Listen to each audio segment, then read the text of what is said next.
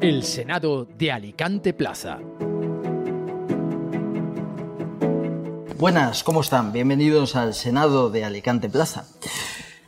El gobernador del Banco de España, Hernando, Hernández de Cos, pues dijo pues, que la provincia de Alicante era muy importante en términos del PIB, porque el turismo pues, al final es fundamental para nuestro país y evidentemente para nuestra provincia.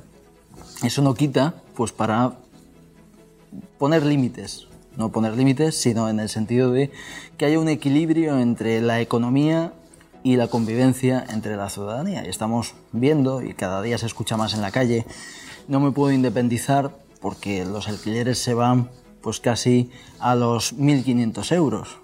Y eso tiene como consecuencia pues el turismo, los pisos turísticos, etc. Y creo que es labor, pues no sé si de las administraciones o de la propia, la propia caridad, la propia empatía del mercado, pues que ponga coto a estas situaciones. Antes de pasar a la tertulia, pues tenemos una recomendación de la librería Pinchon. Se trata de un libro que es muy interesante, que nos va a ayudar a entender lo que está pasando en el mundo en esta era en la que nos gusta a todos hablar de todo sin que no tengamos ideas. Está viendo pues con la situación de Palestina e Israel en la cual pues nos tenemos que posicionar pues eh, a favor de un país o en contra de otro sin conocer verdaderamente el problema. A miles y miles de kilómetros queremos saber la, opinión y queremos tener pues, eh, conocimiento sin haber leído un solo libro. Por eso pues es recomendable empezar con La pugna por el nuevo orden mundial, escrito por el equipo de Descifrando la Guerra. Y ahora sí, pues pasamos al tiempo de tertulia y hoy me acompaña Adrián Santos. Buenos días. Buenos días, muy buenas.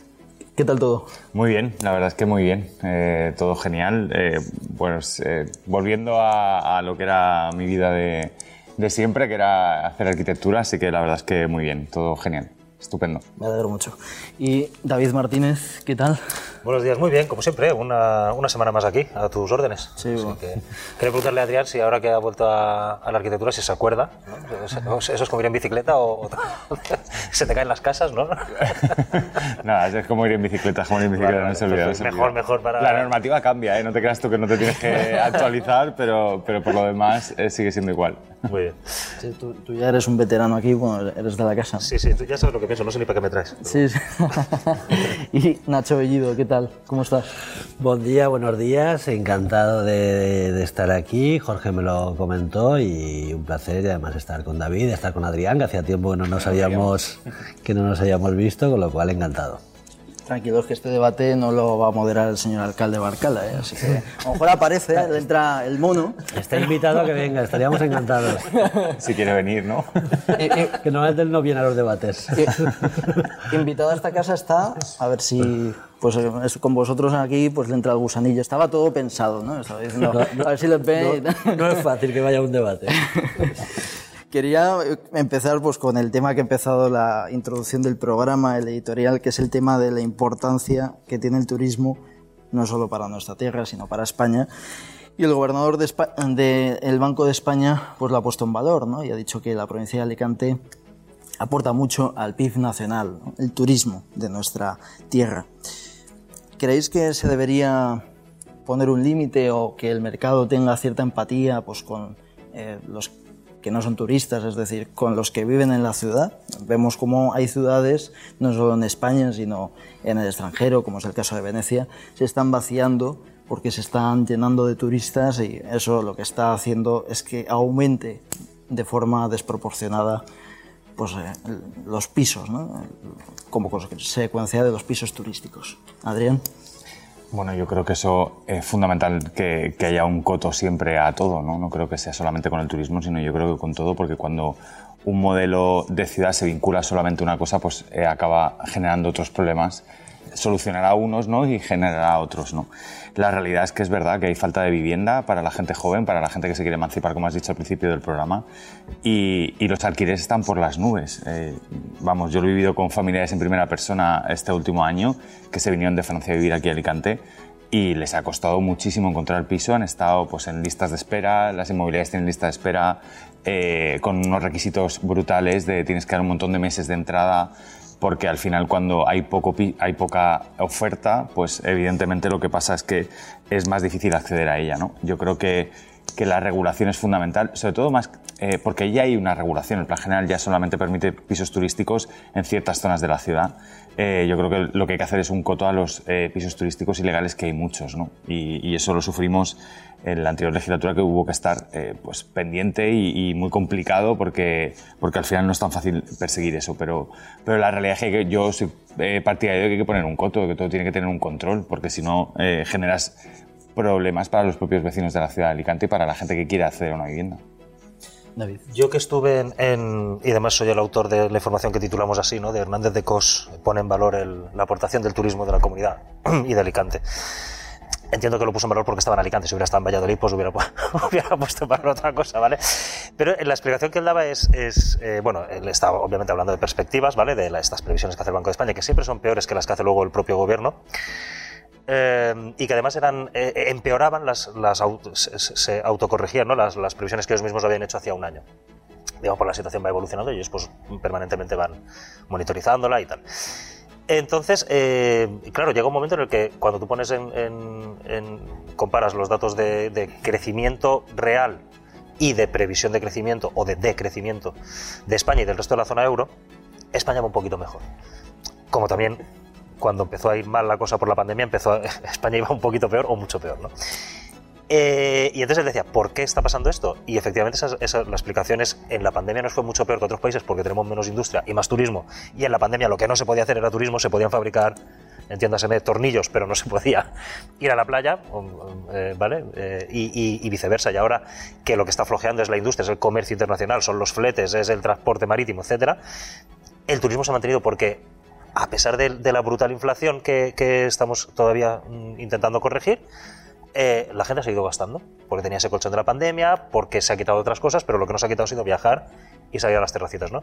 Entonces, esas, eso es por lo que él pone en valor. Oiga, pues nos ha ido un poco mejor y ha crecido un poco más el PIB español que el de la zona euro, porque vivimos mucho el turismo. Igual que eso en ocasiones es malo, en esta ocasión ha sido bueno.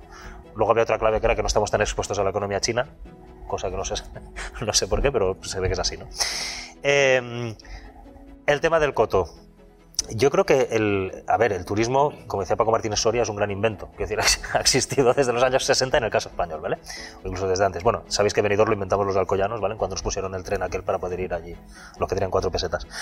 Eh, la cuestión es el modelo. Es decir, no hay que dejar de, recibir turistas ni de dejar de venderte porque al final eso son divisas que llegan a tu ciudad, ¿no? Es, son exportaciones en sentido inverso, entiéndase. Eh, ¿Cuál es el problema? El problema no es el turismo, es el modelo turístico. Cuando el modelo turístico se ha convertido en, este, en el de los pisos turísticos, pues efectivamente, yo hace 15 años vivía alquilado en, la, en el Cabo de las Huertas, en un apartamento pensado, pero Torre Estudios, o sea, una plata 12, vistas de Sevilla, el Faro de Santa Pola por un lado y el del Cabo de la Huerta por otro. Y yo pagaba 500 euros al mes por aquello. Hoy en, día, hoy en día estoy seguro de que por menos de 2.000 no me lo alquilan. ¿Por qué? Porque en una quincena le sacan esa, esa rentabilidad. Entonces, a lo que hay que ponerle coto es al modelo, o, o no ponerle coto, o buscar un modelo B. Es decir, oiga, si hay un determinado tipo de vivienda, hay un determinado tipo de zona en el que el propietario de la vivienda legítimamente quiere hacer negocio y lo quiere alquilar a turistas y los turistas están dispuestos a pagar el precio que él les pide porque van a estar pocos días, ok, pero tiene que existir otro modelo de vivienda en otra zona con otras condiciones, no sé si vivienda pública, no sé si regulada de alguna manera, en la que una persona normal, jolín, pueda vivir por un tercio de su salario, que es que si me pides un alquiler de 2.000 pavos y yo cobro 1.800 cobrando bien, ¿cómo voy a destinar un tercio de mi salario a la vivienda? Es imposible, tengo que juntarme con cuatro más, ¿no? Que es lo que está pasando. Hasta aquí. Bueno, pues varias reflexiones y pinceladas y después si queréis eh, pues ahondamos en ellas y estoy de acuerdo en buena parte de lo que han dicho de lo que han dicho mis más compañeros de, de, de, tertulia. Una, que el, que el, turismo es un sector potente, pues no es inventar la, la pólvora, no sé, David Sosa ahora mejor, no sé si es el 13, el 14, el 15. Entre el 13 y el 14. El 14% de, del PIB y es una de las locomotoras de nuestra economía y eso es, y eso es positivo. Eh, dos, Está muy bien que el presidente del Banco de España diga que gracias a los ingresos del turismo, pues España va mejor. Qué lástima que eso no se corresponda con que somos siempre los últimos en las inversiones del Estado, con que somos la autonomía peor financiada de todo el Estado. Siempre tiene un camino esto de la riqueza entre España, entre España y el territorio valenciano y eso es una ocasión más para, para denunciarlo porque es una, es una auténtica injusticia. Tres, ¿cómo ponemos en relación lo que aporta el turismo y el motor que supone eso económicamente y el informe que salió hace unos días de, la AROPE de, pobreza y exclusión social, cuando precisamente las comarcas más turísticas de la provincia de Alicante son las más pobres. No genera riqueza para la población un modelo basado en el, en el, turismo. La Marina Alta, que nos pensaríamos que, bueno, tiene que ser espectacular, pues la Marina Alta es de las comarcas más pobres de la provincia de Alicante en términos de renta con una economía, un modelo económico eh, precario, con, un, con, unas tasas de, de, exclusión social y de pobreza cercanas al, al 30%. Al 30%. Eh, la Vega Baja, con zonas potentes como Torrevieja, como Orihuela Costa, es la otra comarca más pobre, más pobre de nuestra provincia. Con lo cual, asociar turismo con que nos va bien a, todo el mundo no tiene nada que ver. Y esto nos tiene que hacer reflexionar sobre el modelo económico que necesitamos, que, que tiene que ser sostenible y que tiene que generar riqueza para todo el mundo. Lo digo porque muchas veces desde aquí miramos el turismo no ya como un sector económico potente, sino como una religión. Y como esa religión no se puede, no se puede criticar. Y yo creo que, que desde, desde la importancia que tiene como modelo económico, y eso es indudable, después hay que mirar la cara B. La cara B de todo eso, que también es el tipo de empleo que, que, genera el turismo y que muchas veces está ligado a la, precarización y no al valor al valor añadido y determinadas cuestiones.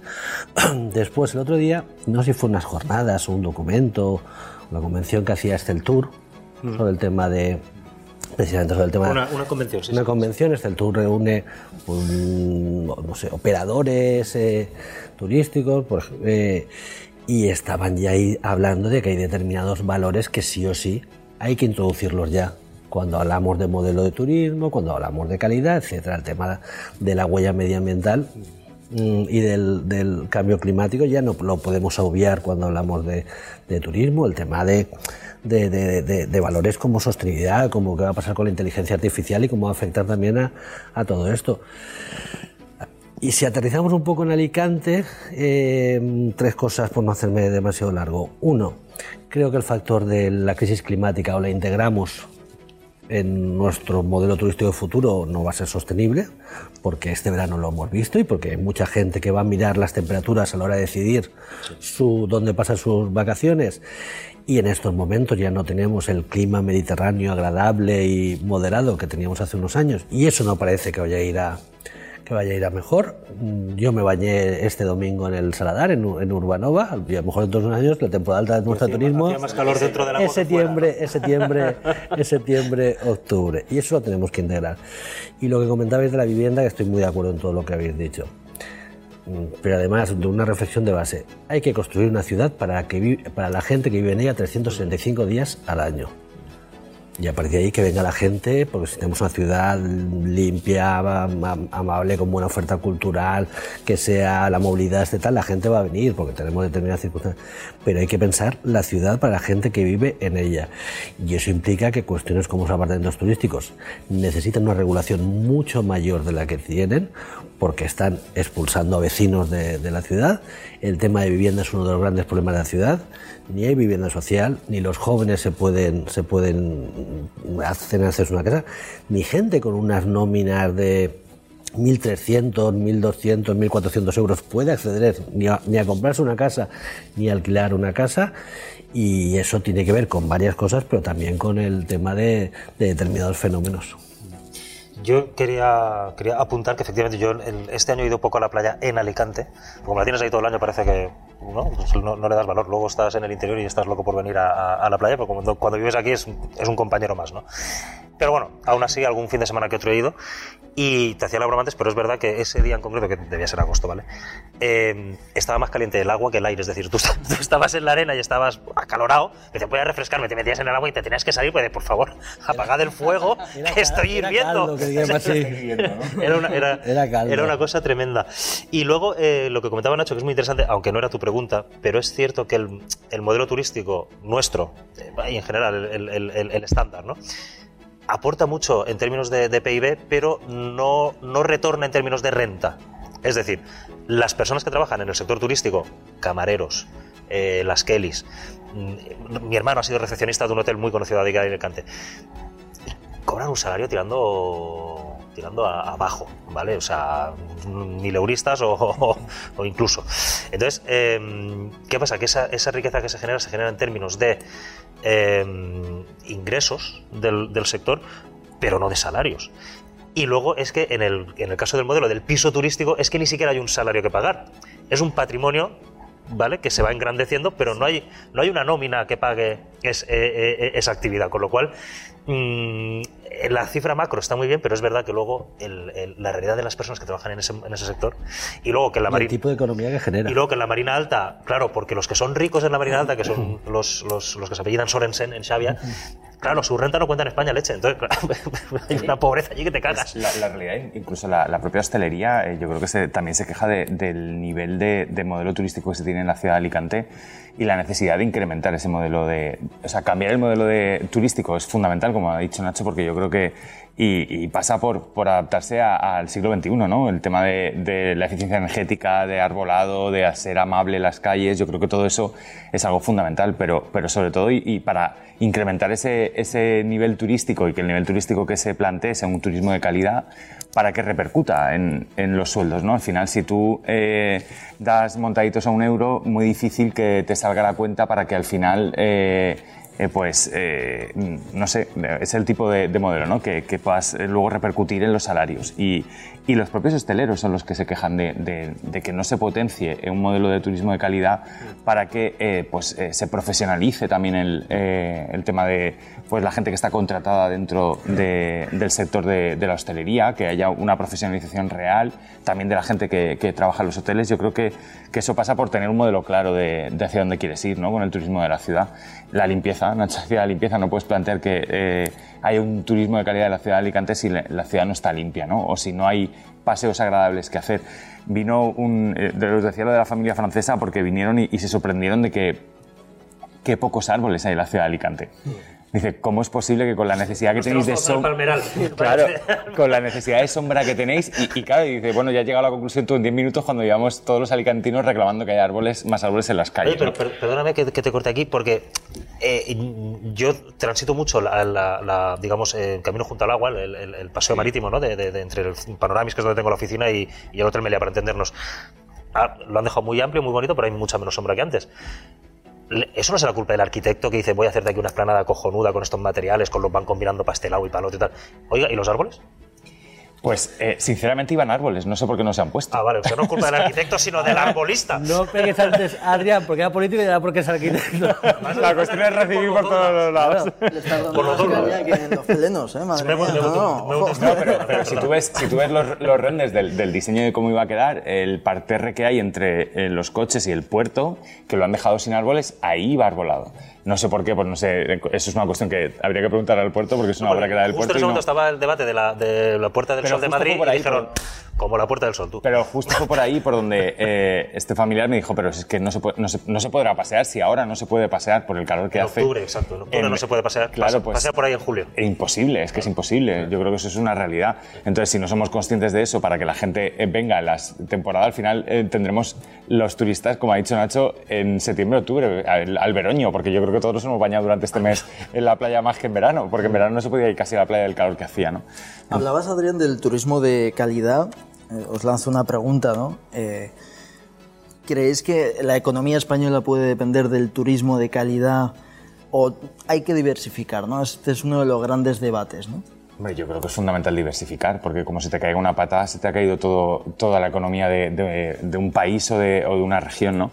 Eh, Nacho apunta muy bien también con el tema de, la economía. Eh, es verdad que la provincia de Alicante aporta mucho a nivel del PIB del turismo, pero también tiene mucha industria. Y las zonas donde más hay renta es donde hay más industria. Entonces, habría que mirar eh, el, que las inversiones tienen que llegar para que se potencie la industria, que es lo que está generando sueldos de mayor calidad, y además intentar que el turismo sea de más calidad para que se profesionalice más y acabe siendo una industria muy sólida para que los sueldos sean mayores. Yo en esa pregunta creo que necesitamos tener varias locomotoras que cuando se nos cae una, y, tenemos ejemplos recientes, lo que pasó en la construcción, que no se nos cayó solo la construcción, porque después cuando escarbas la pérdida de empleo fue mayor en sectores como, digamos, sectores profesionales, los despachos que cerraron, etcétera, que realmente, pero es verdad que aportaba mucho. Entonces aquí mm, nos suele gustar mucho ir a los monocultivos y los monocultivos no son la, no son la solución, necesitamos un, un modelo económico mucho más, mucho más equilibrado y donde otros, otros sectores la industria. Y cuando hablamos de la industria, especialmente si hablamos de Alicante, no estamos hablando de un modelo industrial muy diferente al que un alcoyano puede tener en su cabeza de hace tiempo. Estamos hablando sobre todo de logística, estamos hablando de determinadas, no estamos hablando de industria, de industria, de industria pesada. Pero obviamente eso tiene que estar ahí, porque además el, turismo, por, muy turismo de calidad que podamos tener, mm, va a generar un tipo de, modelo de, de, empleo y de modelo y de modelo económico. Y entonces tenemos que, tenemos que ofrecer mayores oportunidades, mayores oportunidades laborales en otros sectores que vayan a, a tener un mayor valor añadido. E insisto, mm, sí, es, una, es una bendición el tema de tener, de, tener turismo, pero una, tenemos que ver las grietas que tiene, que tiene, ese, que tiene ese modelo y después el tema de, de empezar a reflexionar sobre cómo va a afectar el tema del, del cambio climático al futuro de, de, la, de, las ciudades, de las sociedades y también del turismo, creo que son cosas que, que, hay que poner. Y por eso determinadas actuaciones, por ejemplo, en esta ciudad, mm, son inexplicables, porque hoy en día toda actuación que no tenga en su cabeza a nivel urbanístico cómo, cómo prepara una barrera frente, frente al cambio climático, es una actuación de otro siglo, no es de este, no es de este siglo. Yo creo, querido Jorge, vamos a ver efectivamente el, PIB, el, uy, el PIB, el turismo es el 14, creo que es cerca del 14% del PIB Comunidad Valenciana, pero en el caso de Alicante es todavía un poco eh, mayor, ¿vale? Pues tenemos Benidorm y tal, bueno, bueno y Torrevieja, la Costa, lo que hemos hablado. Eh, yo creo que estamos bastante diversificados. Por ejemplo, hace unos días una empresa fundada por dos chavales de la UMH y que tiene su sede en Elche ha sido la primera empresa española en poner un, cohete en órbita, ¿vale? decir, y es una empresa que ha movilizado rondas de inversión millonarias. Luego habrá que ver el retorno, ¿vale? Porque, en fin, pero yo entiendo que sí, que poniendo en órbita satélites de Vodafone, me lo invento, eh, esto luego lo quitáis si no queréis que salga la marca. Eh, en fin, digamos que es un valor añadido un poco más que, que, que camas, ¿vale? Eh, tenemos una industria, como todos sabéis, manufacturera clásica de juguete que se ha relocalizado, que ya no se fabrica en China, se fabrica aquí. El calzado en, en Elche y en Elda, el textil en las comarcas centrales, en, en, en en Teniente, etc. Mm, son sectores además que han sabido las, fuertes, ¿vale? Luego siempre hay empresas pequeñas, empresarios que pagan en negro, esto, esto, lo sabemos, ¿vale? Sobre todo en la zona del interior. Pero las grandes empresas han sabido además incorporar tecnología, modernizarse, construir marcas potentes, no voy a hablar de más marcas porque ya he dicho dos. Pero bueno, todos, todos las tenéis en la cabeza. Sí, sí, esto está patrocinado por mucha más gente de lo que os pensáis. Quiero decir, el problema está en que lo que es. Creo que, que desde la administración se potencia más lo otro, es decir, el modelo, porque al final es lo que ellos sí pueden influir un poco más, en si pongo árboles o no los pongo, o si eh, bajo el precio de las escalas de los cruceros o no lo bajo, ¿vale? Y no puedes influir tanto a lo mejor en que una empresa de calzado eh, pues fabrica aquí en vez de en China, con material de primera calidad en vez de, segunda, etcétera, etcétera. Eh, pero yo creo que sí tenemos mimbres y la prueba está, como lo habéis comentado vosotros, donde, más donde menos paro hay y donde las rentas son más altas es en las zonas donde casualmente tenemos los parques industriales más importantes de la comunidad, de, de, la provincia, que son en Elche y en Ibi, ¿vale? Bueno, luego tenemos por aquí en la, en también unas rentas altas, pero entiendo que porque vienen desplazadas. Y donde son más bajas es donde, donde más se apuesta todo al sol y playa, que el sol al final no habrá que apostar, lo que habrá que hacer es efectivamente meterse en una cueva, ¿no? Como si, como si a apagarlo esto un rato, coño. Entonces, eh, creo que estamos diversificados y creo que el problema no es tanto de existencia de esa diversidad, sino como de visión, ¿vale? Como que siempre vemos lo mismo y siempre centramos los esfuerzos en lo mismo y a lo mejor habría que, que diversificar, digamos, la actuación, no la existencia del sector que ya existe. Pues caballeros, ha sido un placer. Oye, no hemos hablado de la tasa turística, ¿eh? venga, te, dejo 30 segundos para que hables de la no, que Tenemos a Colombia al teléfono que ahora nos comentará algo al respecto.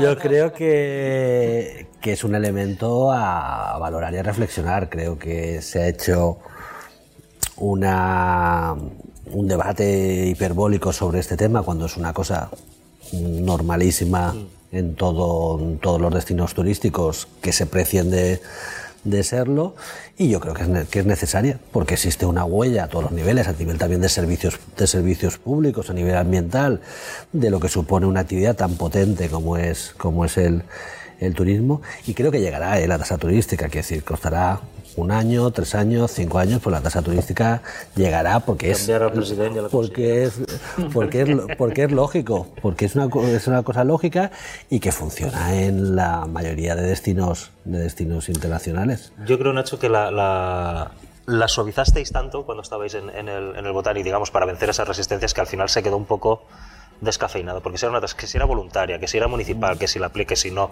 que Oiga, ¿la ponemos o no la ponemos? Sí, lo para que ahí sabes que en el Botanic no había una mirada única sobre ese tema, la mirada de compromiso y la mirada del PSOE no era, no era la misma sobre, sobre este tema y al final se llegó a un acuerdo que fue complicado llegar a ese, ese acuerdo, pero entendíamos que había que llegar a un acuerdo sobre, sobre el tema. Y yo creo que se debe afrontar este debate, que puede haber gente a favor y en contra, pero creo que los kilos de demagogia que se, que se tiran al debate creo que no son no, no, no aporta nada. ¿Quieres decir tú algo, Adrián, de la tasa turística? de la tasa, bueno, de la tasa turística yo creo que es un debate, como dice Nacho, que, es, que hay que poner sobre la mesa y que, y, que hablar realmente de números y yo soy más partidario de no aplicar, eh, pero bueno, eso son cuestiones de, de ideología política más que de, que de, que de la realidad de la tasa turística. Así que es verdad que que si en las, zonas que están muy presionadas turísticamente, eh, los servicios públicos se ven afectados. Entonces habrá que ver de qué manera eh, pues, eh, se gestiona eso. ¿no? Hay quejas desde, pues, desde el más pequeño hasta el más grande en función de, de, la intensidad del turismo. Entonces yo creo que es un debate que, que hay que plantear cómo gestionar que los servicios públicos no se vean mermados en el momento en el que hay un incremento de turistas en la ciudad para que el que vive 365 días pueda disfrutar de la ciudad igualmente haya turismo o no. Yo creo que ese es el conflicto realmente y ver cómo se suple eso. Si es con tasa turística o si es con otro tipo de, gestiones dentro de la administración que ayuden a que eh, pues, no haya diferenciación de épocas del año.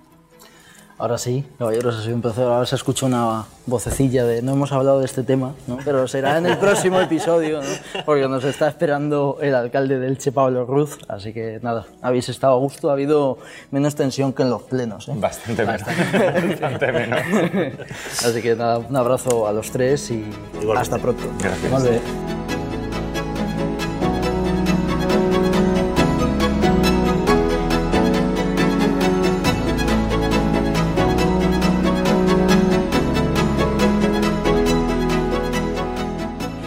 El tiempo de tertulia, pues nos acompaña en tiempo de entrevista Pablo Ruz, alcalde de Elche. Buenos días, Pablo, ¿qué tal? Buenos días, estamos encantados de estar con vosotros. Igualmente, es un placer. Bueno, ¿qué tal estos primeros eh, compases de la legislatura como alcalde de Elche? Bueno, yo, yo creo que con mucha intensidad, que es la única manera de abordar las novedades, ¿no? Eh, con mucho trabajo, mucha intensidad, con mucha calle, que también creo que es algo esencial, que no podemos perder, y con muchas ganas y con mucha ilusión también, ¿no? Y, con mucho trabajo previo hecho, Jorge. No, no, no, no hemos llegado para ver qué hacemos. Hemos llegado con un proyecto de ciudad claro que estamos intentando poner en marcha desde los primeros minutos. Yo creo que es una pregunta que algunos ilicitanos se estarán haciendo, eh, sobre todo una parte ¿no? de los concejales de compromiso. ¿Qué te pasa con las bicicletas, Pablo? estamos encantados con las bicicletas. Las bicicletas son un medio de transporte que se tiene que usar en libertad, desde la responsabilidad personal. Eh, era un proyecto que teníamos asumido desde eh, la campaña. Hemos desmantelado los carriles bici, que eran carriles bicis eh, bueno, pues implantados, construidos con recursos propios del ayuntamiento y que carecían de todos los informes preceptivos y pertinentes. Y como no estaban bien hechos, y como eran un problema, y como eran una fuente inagotable de conflictos y de incluso incidentes, pues eh, con toda la legitimidad los hemos desmantelado, porque creemos en la movilidad sostenible, pero en libertad. Creemos en la movilidad sostenible, pero también creemos en la libertad personal e individual, en la responsabilidad personal. ¿Y por qué no vamos a aceptar que la izquierda nos diga cómo tenemos que hacer las cosas, Jorge? Porque tenemos legitimidad para tomar decisiones que además son buenas y positivas para, para, para, el conjunto de los ilicitanos. No hablo de la ciudadanía, que me parece un concepto muy abstracto, ¿no? Del pueblo de Elche. Y eso es lo que hemos hecho. Por otra parte, fíjate, si me gustan las bicis, que hemos, vamos a instalar 50 puestos nuevos, o sea, 50 eh, estaciones nuevas de bici en todo el municipio. O sea, siendo un servicio que el ayuntamiento ofrece que precisamente eh, es una inversión, pero no es una inversión rentable para el ayuntamiento. Es una inversión social, con un carácter marcado social, que hay que ofrecer eh, y que demuestra que nuestro compromiso con la movilidad sostenible, pero en libertad y con la responsabilidad personal e individual por bandera, es intachable, es incuestionable. El otro día estuviste con Luis Barcala, eh, se os vio pues que hacéis buenas migas con el alcalde de Alicante. ¿En qué va a beneficiar a las dos ciudades, ¿no? a la entente Alicante-Elche, pues este idilio que estáis viviendo pues con la alcaldía de los, del mismo signo, ¿no? del Partido Popular? Bueno, es algo que, que, es cierto, es, es, una convergencia que es inédita, salvo el 11, del 11 a 15, y esto es una oportunidad para nosotros, ¿no? Hay muchos proyectos conjuntos que se pueden poner en marcha, de hecho hemos quedado emplazados a una próxima reunión. No fue una reunión de postureo y de reel, fue una reunión de trabajo y de bajar al, al, fango, ¿no? De, hablar de proyectos conjuntos turísticos, de proyectos conjuntos deportivos, de proyectos conjuntos incluso para solicitar fondos EDUSI, que yo creo que eso es una cosa que puede ser muy positiva para todos. Alicante y Elche suman mucho más que separadas como ciudades aliadas y hermanas. Entre Alicante y Elche somos cerca de 600.000 habitantes. El aeropuerto está entre las dos, aunque está en el término municipal de Elche. IFA está entre las dos. Las, dos estaciones del AVE un poco son contexto de ambos territorios. Eh, tenemos un campo que Alicante no tiene, un sector primario industrial que Alicante no tiene. Alicante tiene un puerto que Elche no tiene, o sí tenemos, al igual que el aeropuerto, y que compartimos. Y yo creo que esto hay que entenderlo desde la más absoluta lealtad y desde el trabajo conjunto. Si no, estaríamos volviéndonos a equivocar. Nos equivocaríamos de nuevo. Que fuiste de los primeros ¿no? en, pactar con Vox, prácticamente pues en cuanto eh, fueron las elecciones.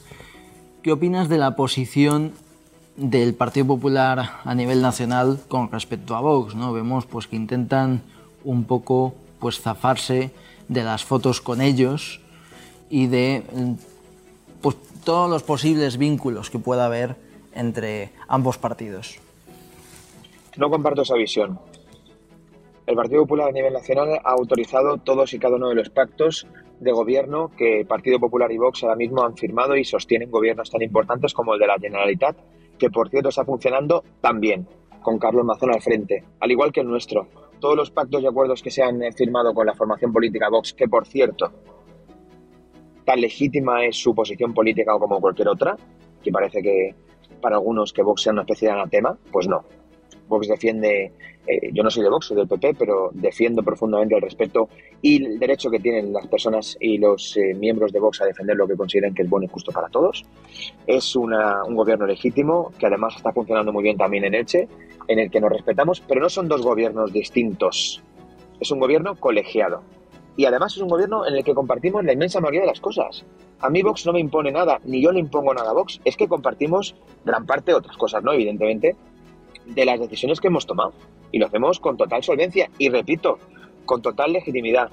E, esta es una entrevista que hoy he hecho ya varias, varias y es que yo me niego a que la izquierda me diga cómo tengo que abordar las cosas. Me niego a que la izquierda me diga cómo tengo que defender al ciclista. Me niego a que la izquierda me diga dónde tengo que colocar la bandera LGTBI. Me niego a que la izquierda me diga dónde o cómo tengo que celebrar el 12 de octubre. O me niego a aceptar que la izquierda puede decir, compromiso en este caso, que el acto del 12 de octubre es casposo y que aquí no pasa nada. Me niego. Y conmigo no van a contar para eso. Así que yo defiendo con convicción los acuerdos de gobierno con un partido que es legítimo, que es Vox, del que yo no formo parte, pero que tienen derecho a reivindicar y defender lo que defienden. Pues Pablo, muchísimas gracias por atendernos, eh, ha sido un placer y que pases muy buen día. el nuestro. Pues nada, encantado, eh, Jorge, de estar contigo y de la labor que hacéis desde este medio digital tan importante para el conjunto de la provincia y también para el conjunto de los ilicitanos. Totalmente. Un abrazo fuerte, Pablo, y que pases pues buen día, como te digo. Hasta luego. Gracias, igualmente, Jorge. Chao, chao. Y gracias a ustedes por escucharnos. Ha sido un placer. Hemos hablado del turismo, hemos pues, entrevistado a Pablo Ruz, saquen sus propias conclusiones y como decía al principio, cuando hemos pues, recomendado el libro de Pinchon, pues no se dejen manipular y reflexiones antes de opinar. Muchas gracias y que pasen muy buen día. Un abrazo muy fuerte.